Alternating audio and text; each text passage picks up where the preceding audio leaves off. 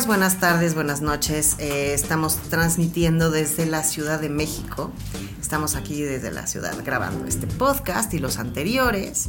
Em, pues bueno, algo, algo, algo que quería comentarles es que este es el último capítulo o episodio. El último episodio. El sí. último episodio de esta temporada. Les tenemos otras cosas preparadas que ya estamos por empezar, pero de, este, de esta primera temporada, este es el último episodio y quisimos em, Sé que- tener... Sé, que nos van a extrañar un poco. sé que es una noticia triste, por eso venimos de negro los dos. Claro, claro. No, es una noticia sí, triste. por supuesto. Pero, eh, ni modo. Así tienen que ser las cosas. No, el, el día, bueno, nos presentamos antes de, de empezar. Yo soy Julio Sánchez, soy psicoterapeuta y coach sexual. Yo soy Ana Martínez, soy psicoterapeuta especialista en relaciones de pareja. El día de hoy queremos eh, finalizar esta, esta temporada que ha sido muy divertida, ha sido como muy entretenida y con temas muy, muy amplios. ¿no? Hemos querido abarcar como ciertos temas tanto de pareja como de la sexualidad personal y de la pareja, ¿no? Y vamos a cerrar el día de hoy el episodio con un tema que se llama Mis hijos y mi actual pareja. Es sub, está muy, es muy común que ahorita eh, tengamos una vida, ¿no? Tenemos una separación, tenemos hijos y eh, empezamos una nueva relación con otra persona que puede o no puede tener hijos, o sea, puede que tenga o puede que no tenga este hijos. Entonces, ¿cómo se hace toda la dinámica? Y que puede funcionar o no. Claro, pero ¿cómo es toda esta dinámica de llevarnos con los hijos o que mis hijos se lleven con mi actual pareja? ¿Cómo tener estas muestras también de cariño o esta interacción no sexual enfrente de ellos, obviamente, pero eh, pues este acercamiento, como todos estos miedos de qué van a pensar, qué van a decir, eh, cómo me voy a sentir, las autolimitaciones, etcétera. Entonces creo que es un tema como muy amplio que vamos a tratar de resumirlo en el tiempo del episodio de hoy.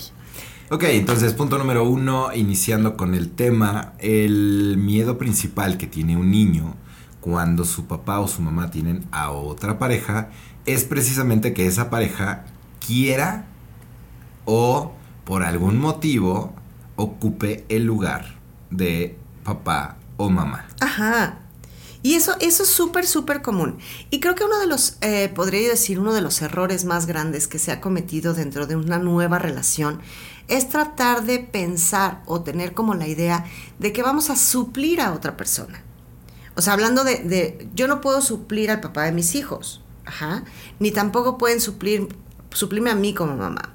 Entonces, ese lugar está ya puesto, Ya está ocupado. ya está ocupado. Las otras personas Incluso si la persona fallece. Exactamente.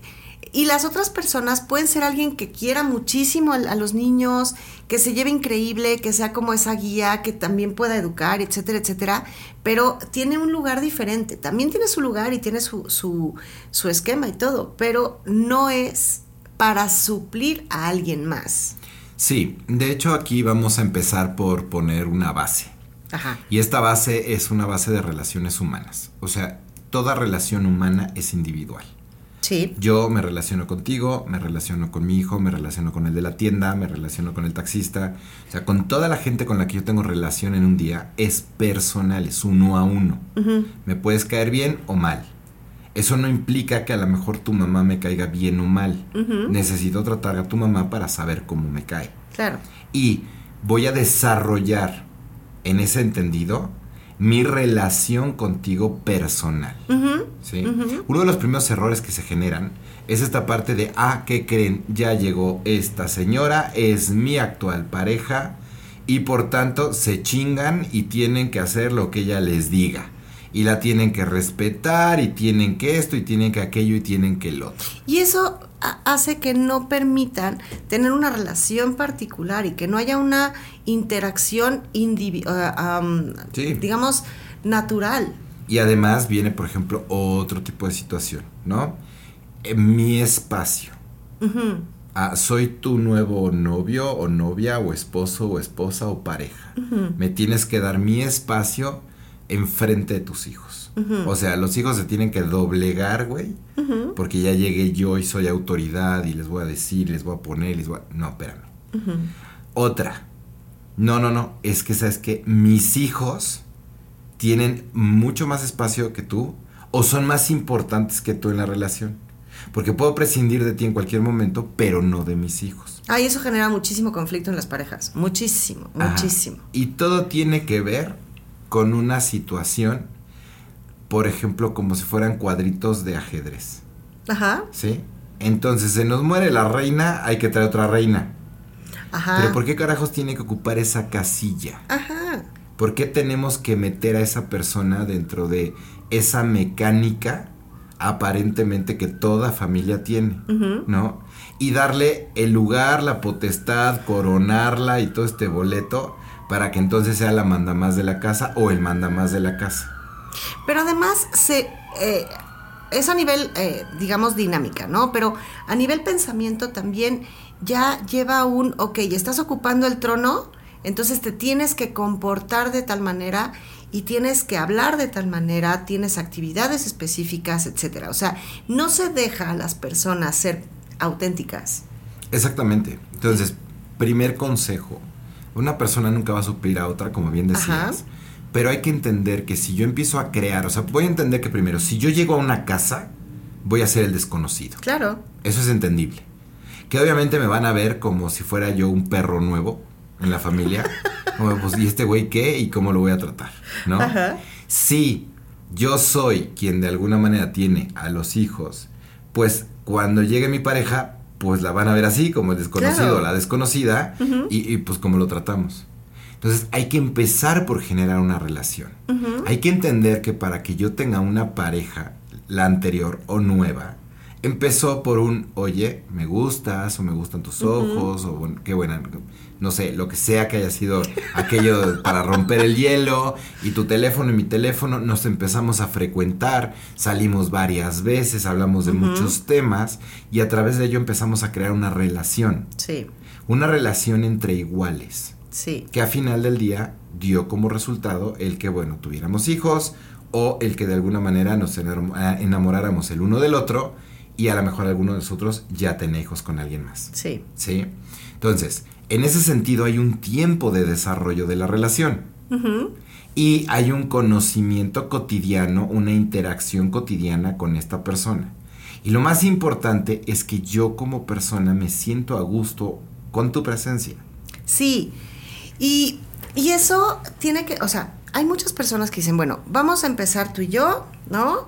Y con el tiempo te voy a ir presentando a mis hijos, ¿no?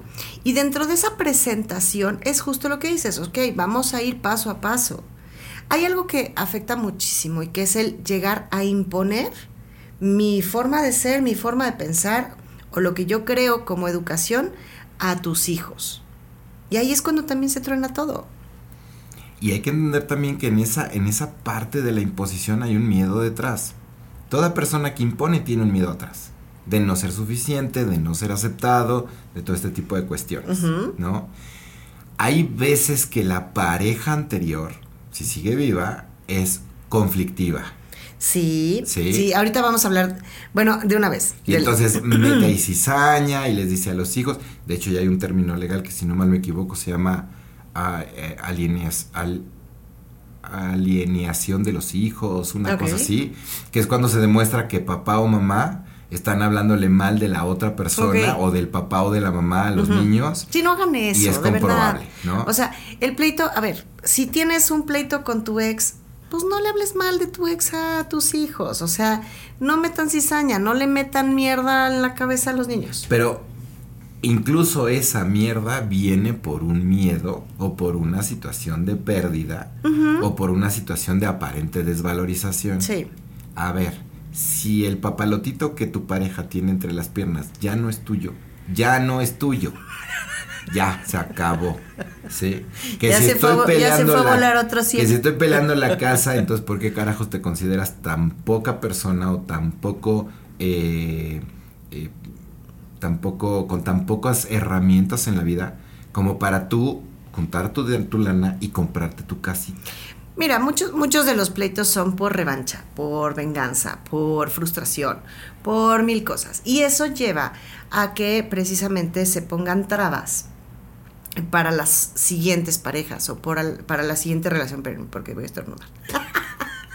Pero todo eso tiene que ver con lo mismo. Chu. Aló. Gracias. Todo tiene que ver con lo mismo. Cuando yo tengo que imponer, cuando yo tengo que co- cobrar venganza, etcétera y demás. Eh, obviamente lo estoy haciendo con un sentimiento atrás que no es propicio Claro. para generar una relación, eh, obviamente Claro. con esas personitas. Pero hay que darse cuenta que a los que estamos afectando, así son, es a nosotros, pero estamos afectando más a los niños y a esa nueva eh, eh, relación que puedan tener, porque no se trata justo de suplir, y, y regreso al tema, o sea, no se trata de suplir, y mucho el coraje viene en muchas ocasiones. Es que ya se fue con otro, ya se fue con otro y ya tiene un nuevo novio, entonces me va a cambiar o, o los niños me van a cambiar. Y es ese celo de lo que siempre hemos hablado en todos los episodios, en todos los temas. Decir, no, nadie te cambia. No, no hay quien ocupe ese lugar. Simplemente va a haber otro espacio para otra persona. Y estamos con esta actitud, lo que se logra es que los niños tengan este traba, esta, este tope y que no puedan crear algo con esa persona. Y fíjate, voy a hablar de un tema que a lo mejor aparentemente no tiene tanto que ver, pero claro que tiene muchísimo de fondo, ¿ok? Y es esta idea de ser padres responsables y de educar a los hijos. Entonces, el niño aprende mucho más de una manera lúdica. Lúdico significa jugando. ¿ok?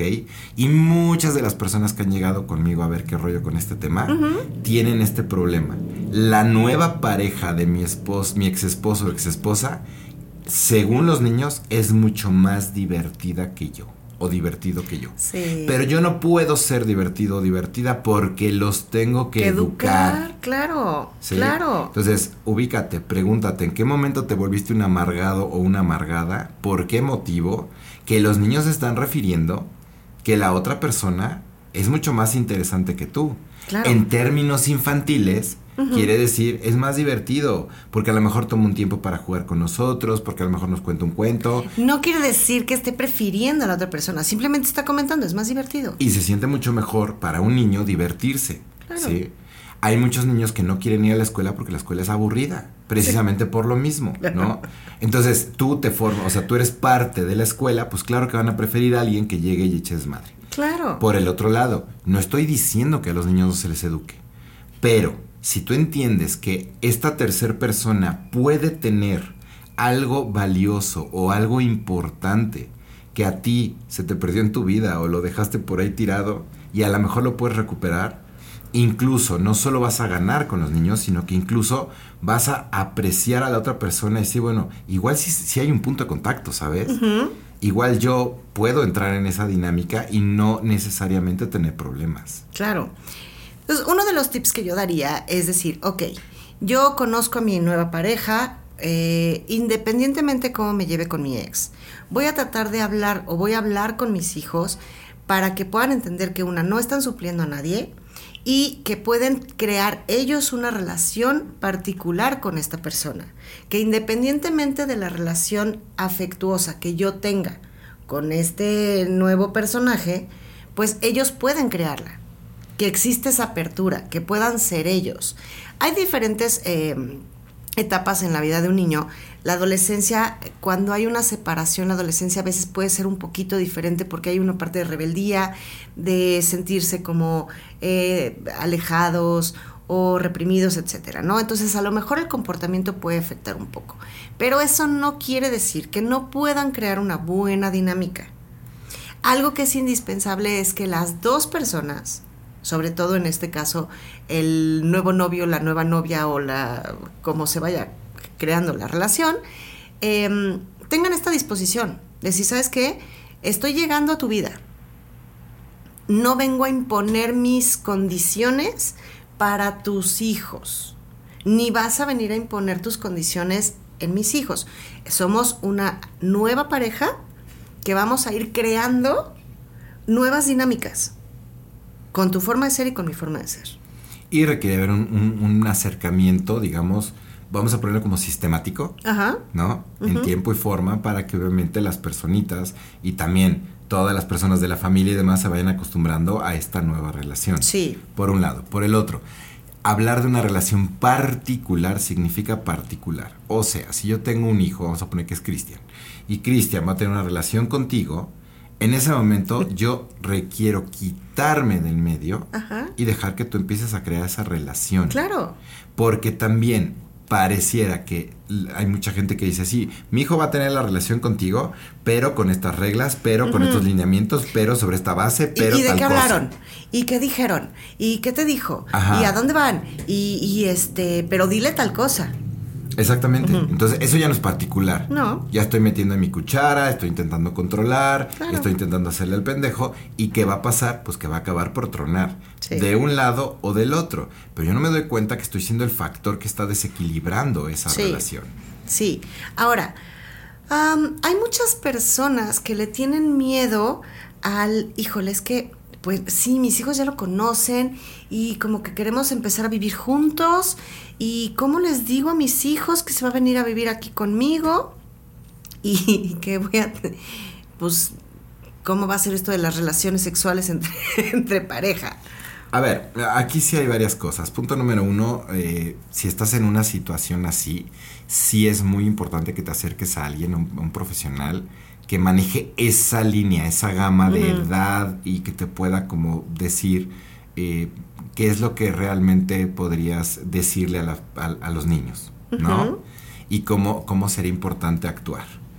Segunda, como persona, pues sí, va a haber muchos miedos, pero hay que entender que si tú tienes miedo, tus hijos lo van a captar, Sí. porque desde chiquitos han estado con esa idea, o bueno, venimos programados para captar el miedo de los papás. Es que justo mucho, mucho lo- del miedo que dices ahorita es un miedo a una idea que tenemos por experiencia anterior. Y estamos poniendo una nueva eh, vida, ya la estamos anticipando con una experiencia anterior. La bronca que se tiene cuando tú tienes miedo y tus hijos obviamente perciben ese miedo, que siempre, Sí, claro. es que obviamente caes en la incoherencia. ¿Sí? Porque ellos no saben si es miedo a la otra persona, si es miedo a que a qué. Sí, Y si no hablas con ellos a su nivel para que ellos puedan entender cómo están las cosas, entonces vas a generar un verdadero cagadero.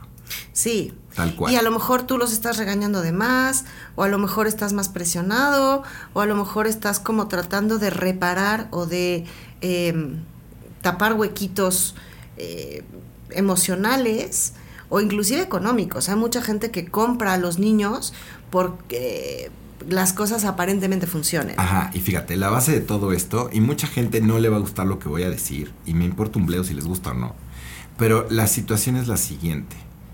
Tenemos la idea errónea de que como adultos nos tenemos que adaptar a los niños. Ah, ¿Sí?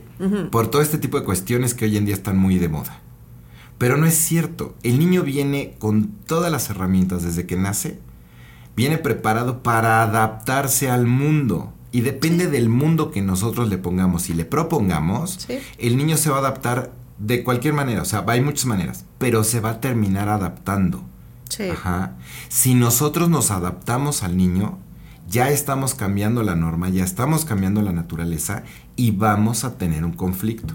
Mucha gente truena porque sí, yo me enamoré de ti, te invito a participar dentro de mi dinámica familiar, pero en ese momento recuerdo que yo tengo que cuidar, proteger y demás a los niños y, y tú te tienes que adaptar a los niños. Y te obligo a eso, consciente o inconscientemente. Y ahí es donde rompemos con todo. Ahí es donde el niño llega y dice, sabes que yo no quiero que ella duerma contigo.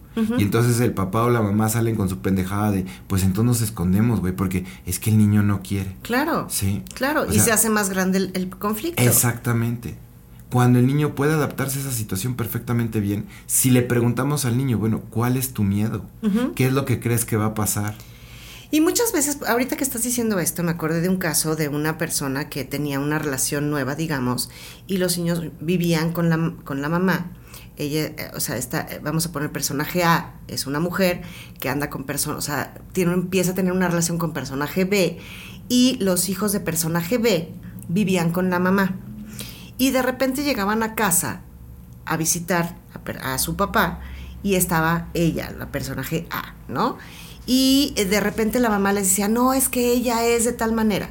Entonces, el, la información que traían estos niños de su mamá, por los miedos de su mamá o por la situación que haya estado viviendo ella, empezó a afectar la relación entre personaje A y personaje B. Claro, totalmente. Entonces, eh, es súper importante aquí, por ejemplo, en este caso específico, que creo que muchas personas lo, lo han vivido, que el papá, siendo el personaje B, hable claramente con los niños.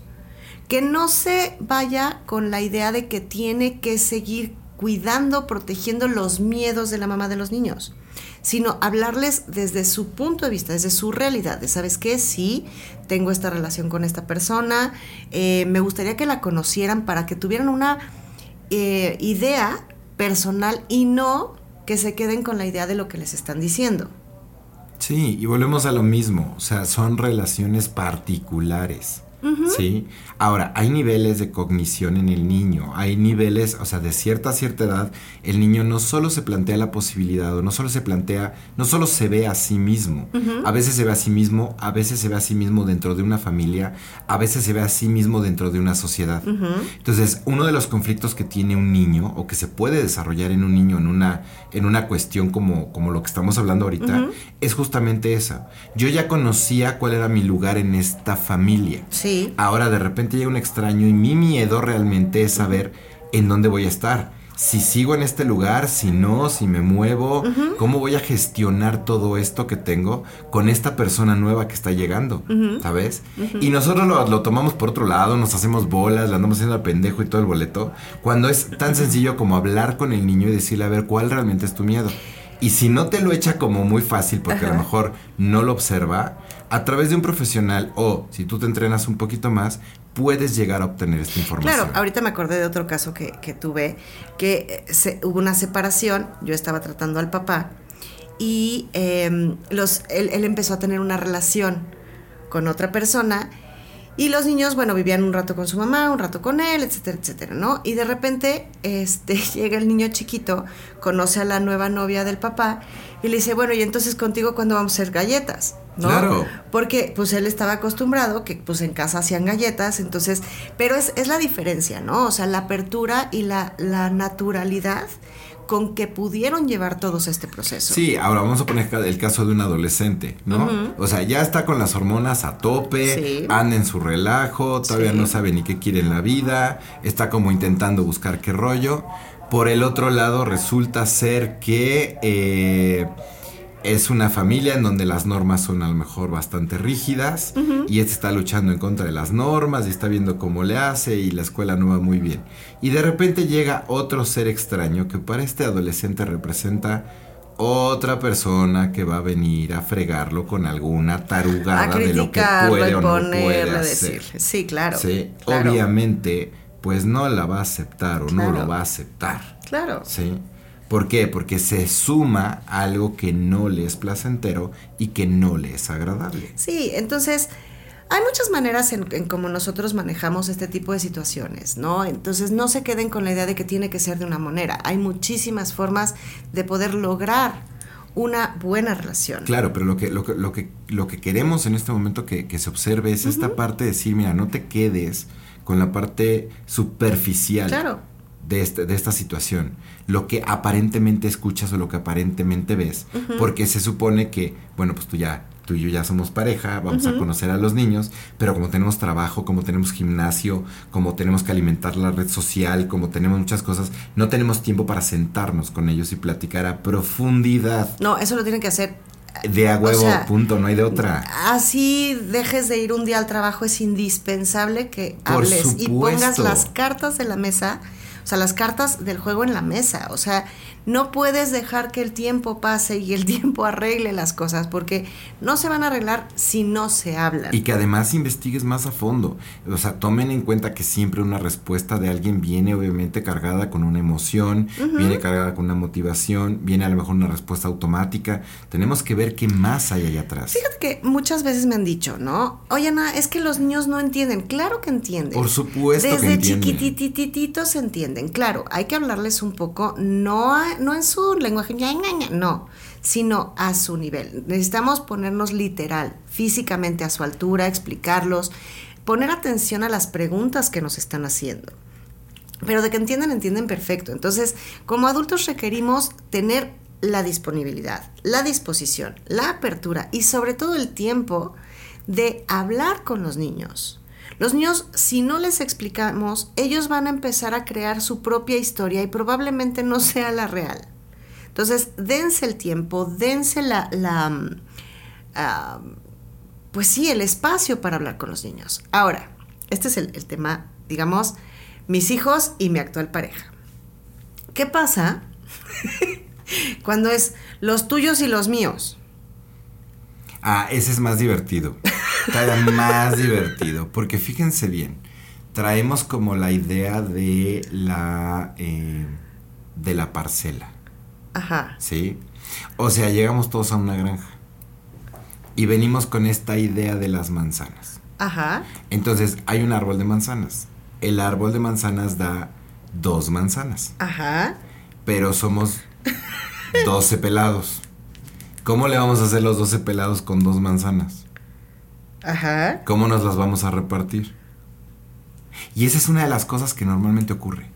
¿Sí? Ajá. Como ya, a ver, yo tengo a mi papá. Ajá. Somos tres. Ajá.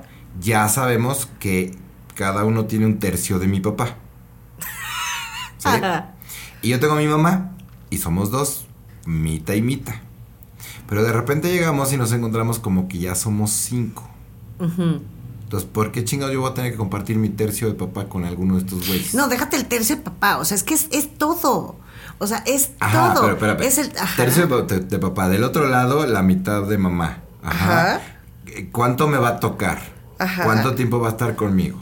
Luego, a ver, ¿dónde vamos a dormir? Sí. ¿Cuántas camas de qué rollo? ¿Qué baño Sí. vamos a utilizar? ¿Cuánto tiempo? O sea, se empieza, a- se, se empieza a hacer un desmadre porque Sí. lógicamente cada uno necesita su espacio. Claro, y si no se aclara, si no se ponen rutinas eh, divertidas entre todos, porque no nomás es de llegar y, ah, pues soy tu nueva este, pareja, entonces la rutina la voy a imponer, o es mi actual pareja, entonces se los va a imponer ella. No, se trata de buscar dinámicas entre todos, de a ver, a ver, vamos a ver qué se les ocurre, qué podemos hacer para que las cosas funcionen. Además, sabes qué? que hay, hay otro factor súper interesante. Fíjate bien.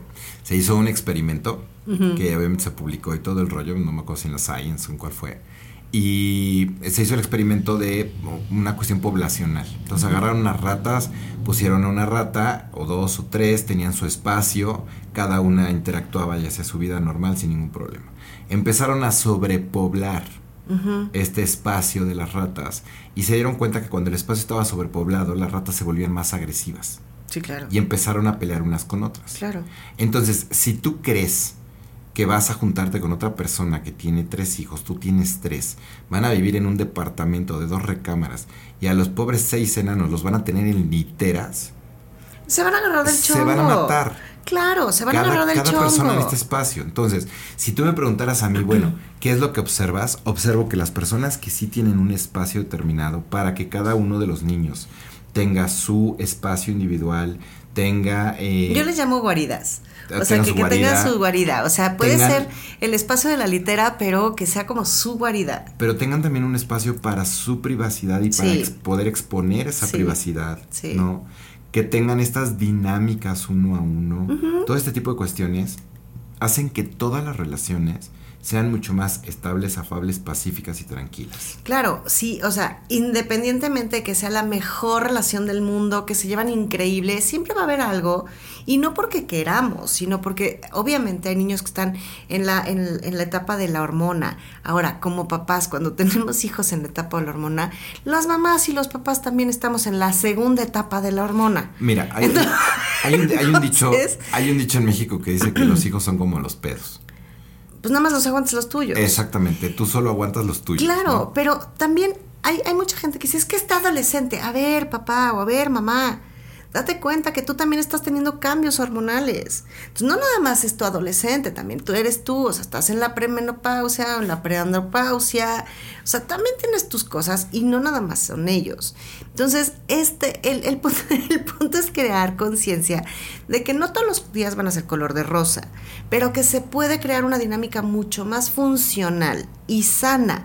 Si alguien está enojado, que tenga, como dices, este espacio de decir, bueno, tengo mi espacio para hablar, gritar, este, mentar madres, mi guarida y ya puedo convivir con los demás. Ahora vamos a ponerle la cerecita del pastel, ¿va? Porque este es otro factor que normalmente... ya, hay, muchos que tienen cereza, arándanos. la gente no suele verlo, pero ahí está. Y es que tú tuviste hijos con tu expareja. Ajá. Si la genética no nos miente, pues 50% de la información fue tuya y 50% de tu expareja. Sí, claro. Y de repente te juntas con alguien más, juntas a tus hijos con sus hijos, Ajá. pero de repente tus hijos comienzan a sacar ese 50% que traen de, la, persona que probablemente más odias en ese momento. sí. Y entonces lo tienes presente. Ajá. Y si no sabes observar eso, y si no sabes tranquilizar todo ese desmadre interno que traes, vas a empezar a pelear con tus hijos, con los hijos del otro, con tu pareja, con quien sea, porque obviamente estás viendo símbolos o de manera inconsciente estás percibiendo información de que el enemigo todavía está ahí. Por eso es importantísimo lo que hablábamos hace rato. O sea, ya deja de pelearte con tu ex, güey. Neta, no, no te lleva nada bueno. Sí. Sí. Ponte las pilas y di bien, vamos a crear algo diferente. Porque efectivamente, los hijos sacan muchas cosas, tanto de papá como de mamá, y lo van a exponer. Y también vas a ver en los hijos de tu pareja claro. al ex de tu pareja. y fíjate que mucho de los miedos de las exparejas es precisamente que por los hijos no salgan los trapitos al sol, ¿no? O sea, es por ejemplo de, no sé, a mí me gusta andar descalza, en, es un ejemplo, ¿no? Me gusta andar, andar descalza todo el día. Y ya estoy con otra, o sea, que mi hijo ya está con otra pareja, ¿no? Con, con la pareja de mi ex, de mi expareja. Y pues anda descalzo y es algo que pues lo ve mal la otra persona, entonces va a exponer que yo andaba así.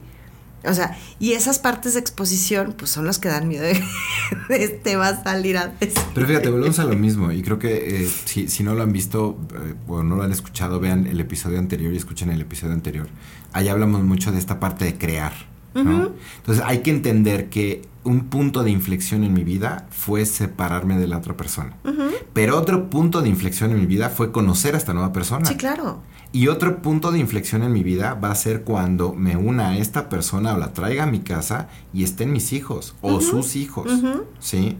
Los puntos de inflexión forzosamente nos llevan a generar nuevas dinámicas y nuevas mecánicas. No a imponer, sino a ser creativos para poder verdaderamente hacer que las cosas funcionen. Justo, es que todo, todo, todo tipo de relación humana, relación sentimental, etcétera, etcétera, relación familiar, tiene que ver con la creación. No podemos eh, pensar que una, eh, por haber estado con otra persona y haber sido de esta manera, nuestra dinámica, tiene que volver a ser igual.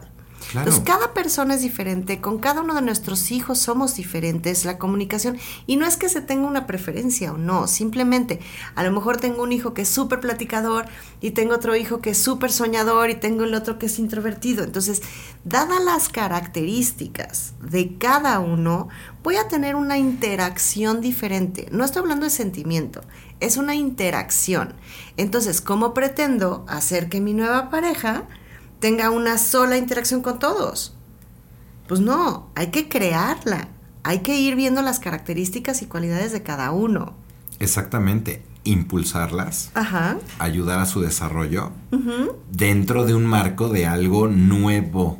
Sí. Porque ya es nuevo, ya no va a ser como antes. Sí, además, algo que es súper importante, de verdad, se los repito, los niños no se, o sea, como dicen, no, no, no se chupan el dedo. Sí, no son tontos. Se dan cuenta, o sea, cuando dicen, es que es un amigo. Ay, no es, o sea, los niños, obviamente, y más con, con, el, el, nivel de conciencia que tienen ahorita los niños, pues no se quedan con la información que, ay, sí, ajá, un cuento de hadas, ¿no? O sea, o ya aparece, o si te veo de la mano y, o sea, entonces, esto que decías hace ratito de la coherencia es súper importante, porque si la acción es coherente con la información que da, el niño no va a tener problema. Claro que no. Ni lo un solo aceptar, Lo conflicto. va a aceptar muy bien. Sí, inclusive va, va a, a- a decir o va a dar sus ideas o va a compartir alguna, alguna situación, o sea, pero hay coherencia entre la acción y lo que se dice. Y son dos cosas. Una es la coherencia y la otra, la otra cuestión es la honestidad. Sí, ¿sí? Si el mensaje no es honesto, si no eres honesto con lo que estás diciendo como papá o como pareja de papá o mamá, los niños lo van a entender así. No es honesto. ¿sí? Algo hay atrás, algo me quiere vender este güey que no va a funcionar. sí, o algo me están escondiendo. O, Exactamente. o algo pretenden hacer sin que yo me entere.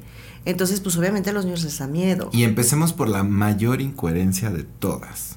Porque esta, esta es otra que la gente no ve. Yo llego a decirle al niño que tiene que seguir por un camino, que tiene que seguir por una educación que yo le estoy marcando y que a lo mejor le marcó en su tiempo mamá también y todo el rollo, ¿sí? Pero no me doy cuenta que el que yo tenga una pareja nueva, a los ojos del niño, ya es romper las reglas. Porque para el niño lo que yo debería de haber hecho es seguir con su mamá o seguir con su papá. Y ese es el primer mensaje incoherente.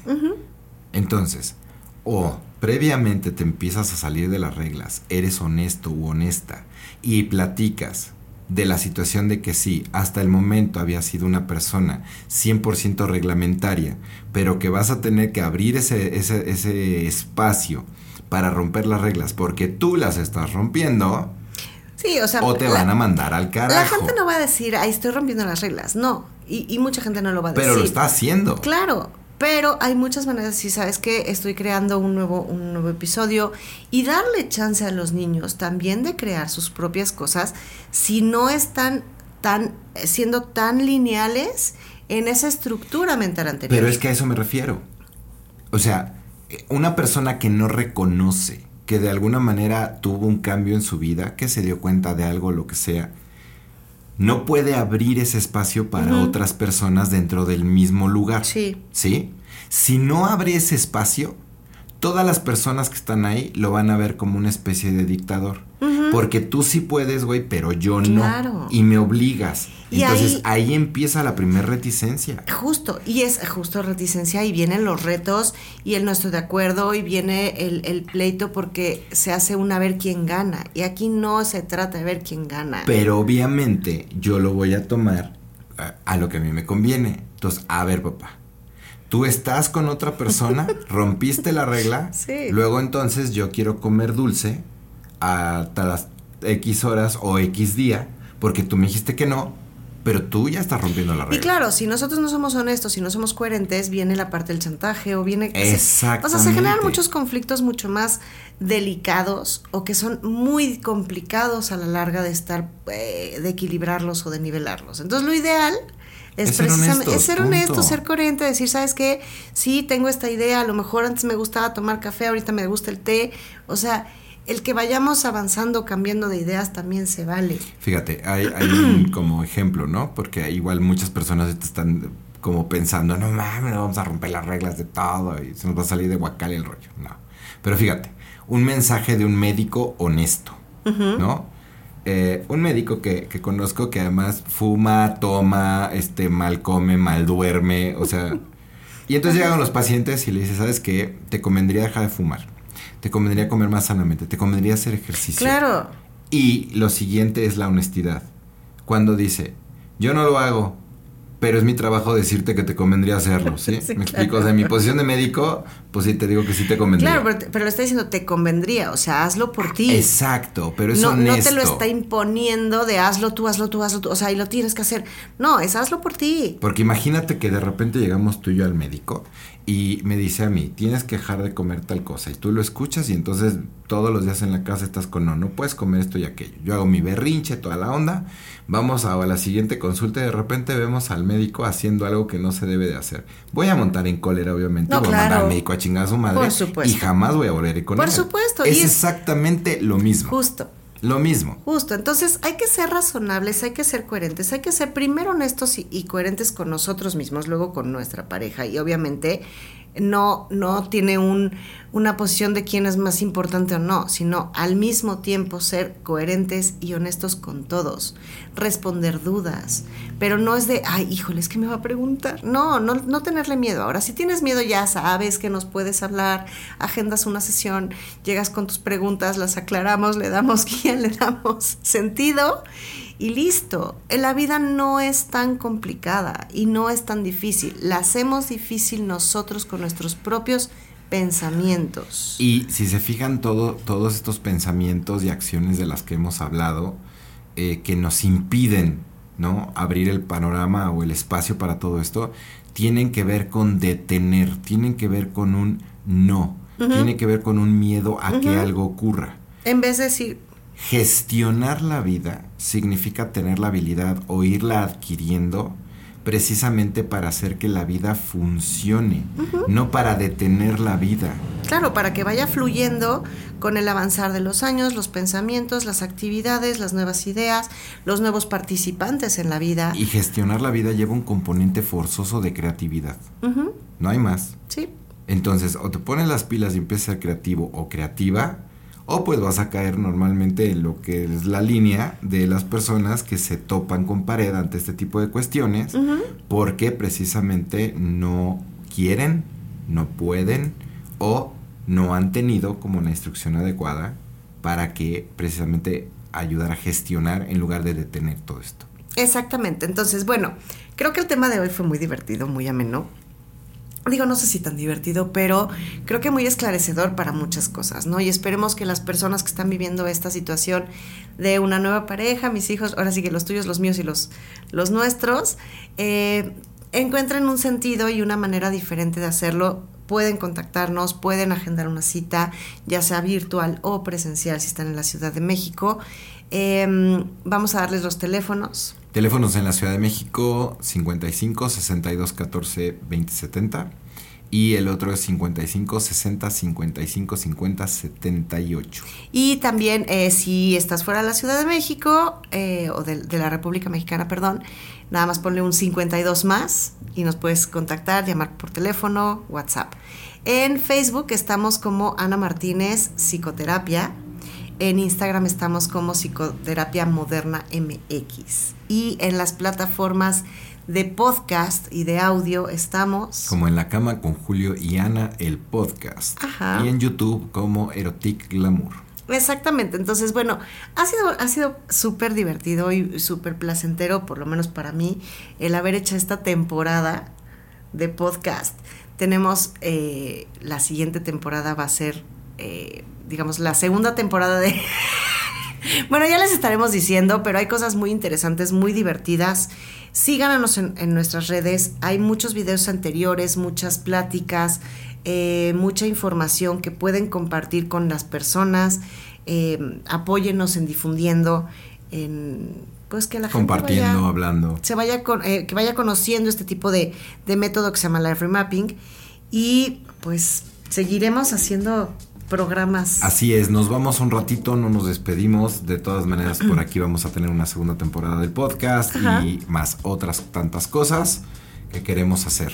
Entonces, bueno, pues los dejamos obviamente con toda esta información que fueron, ¿cuántos episodios fueron? 12. 12 episodios y bueno, vendrán muchos más. Les agradecemos muchísimo que nos hayan escuchado, que nos aguanten, que también nos vean aquí en, en YouTube. En YouTube. Y próximamente estaremos ya anunciando los estrenos.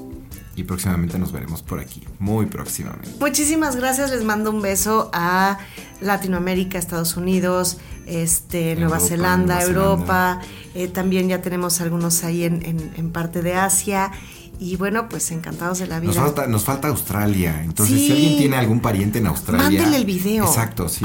mándenle el link.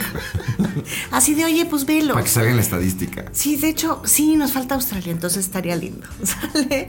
Les mando un gran, gran, gran abrazo, un gran saludo y muchas gracias por estar con nosotros y compartir este espacio. Pásenla muy bien. Bye, bye. Bye.